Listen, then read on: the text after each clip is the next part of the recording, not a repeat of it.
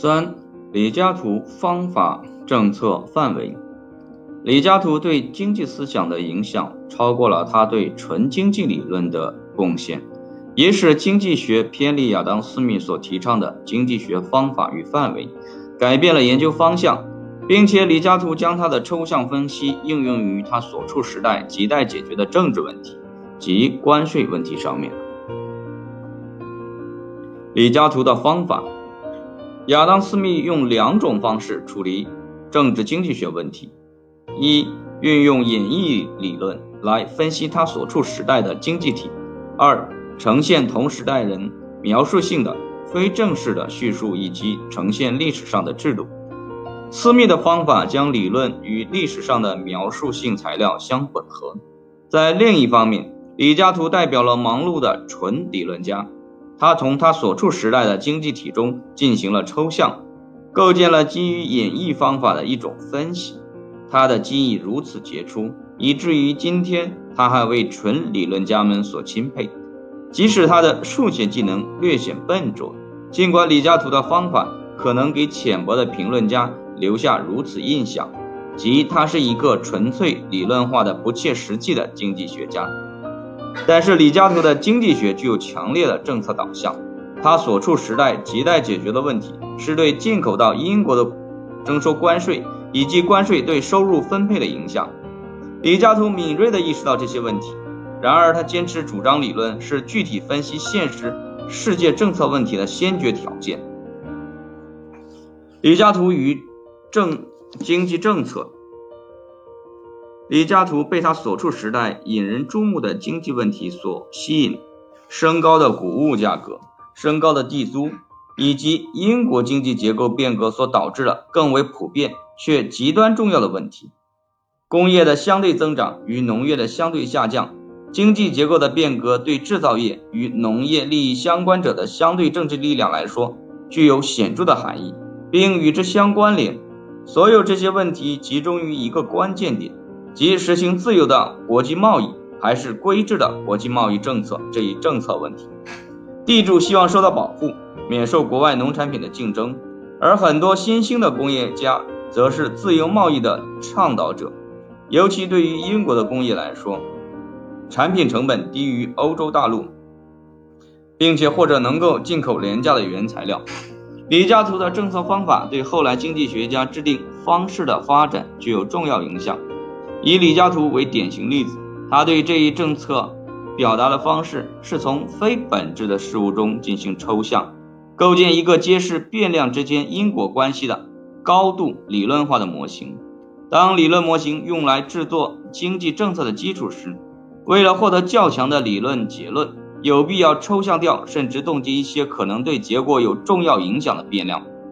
李嘉图这种非关联的理论化政策制定方式，其难点在于，在现实世界的政策制定中，这些被冻结的既定变量经常是开放的，并会产生意想不到的结果。在第一章中，我们区分了实证经济学，或者说经济学科学、规范经济学和经济学艺术。在第四章中，我们了解到亚当·斯密在阐明严格的抽象理论方面是相当笨拙的，但他是一位经济学艺术大师。他的政策主张不仅取决于理论结论，而且是在他所处时代既定的制度安排下，政策如何能在实际中产生作用这种考虑下做出的。相反，李嘉图是一位非常有才能的理论家，他的政策主张都是非关联的，他纯粹基于理论考虑。李嘉图的方法高度抽象，与他的政策方法非关联，最终成为主流经济思想所奉行的道路。但是，李嘉图的抽象方法与非关联的经济政策方法，在彻底进入二十世纪之前，并没有成为主流，因为约翰·苏图亚特·穆勒。与阿尔弗莱德·马歇尔在这些问题上断然接受斯密式的方法，而不是李嘉图式的方法。然而，从德国历史学派到美国制度主义者，很多非正统经济学家认为，即使是穆勒和马歇尔的方法，也都是抽象的与非关联的。李嘉图主义的两个成分一直保留到现在：高度抽象的理论和基于抽象模型的非关联的政策制定。前者通过假设消除了如此多的变量，以至于最终的结论没有争论的余地。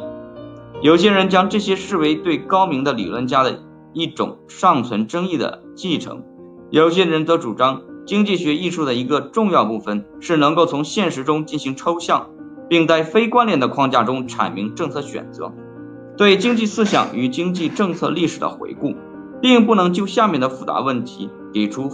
清晰的回答：即怎样的抽象程度与关联分析适宜于了解经济体和制定经济政策。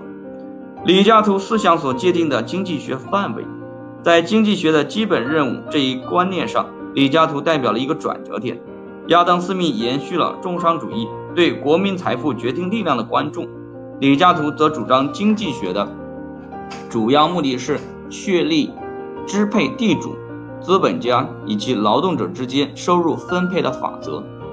确定支配这种收入分配的法则是政治经济学的主要问题。虽然杜尔格、斯图亚特、穆勒、斯密、萨伊、西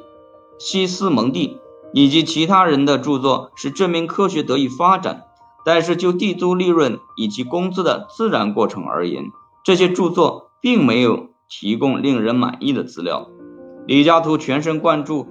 现在被称作收入的功能性分配的研究。收入的功能性分配是指年产量流向劳动、土地以及资本的相对份额。在现代国民经济收入中，国民收入被界定为按照要素价格对生产要素进行的支配。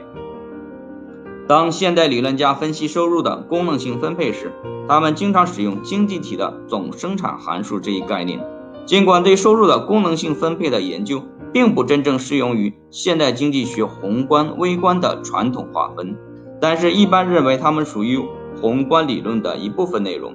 李嘉图尤其被不同时期收入的功能性分配的变化所吸引，在他的体系中，这是宏观经济学的一部分。他在由三个阶级组成的社会背景下考虑这一问题：获得利润与利息的资本家，获得地租的地主，以及获得工资的劳动者。为了解释资本家、地主以及劳动者所获得的份额的变化，他发现有必要发展一种理论来解释利润、利息、地租、工资。像斯密一样，李嘉图不得不在经济体的微观层面上阐述理论。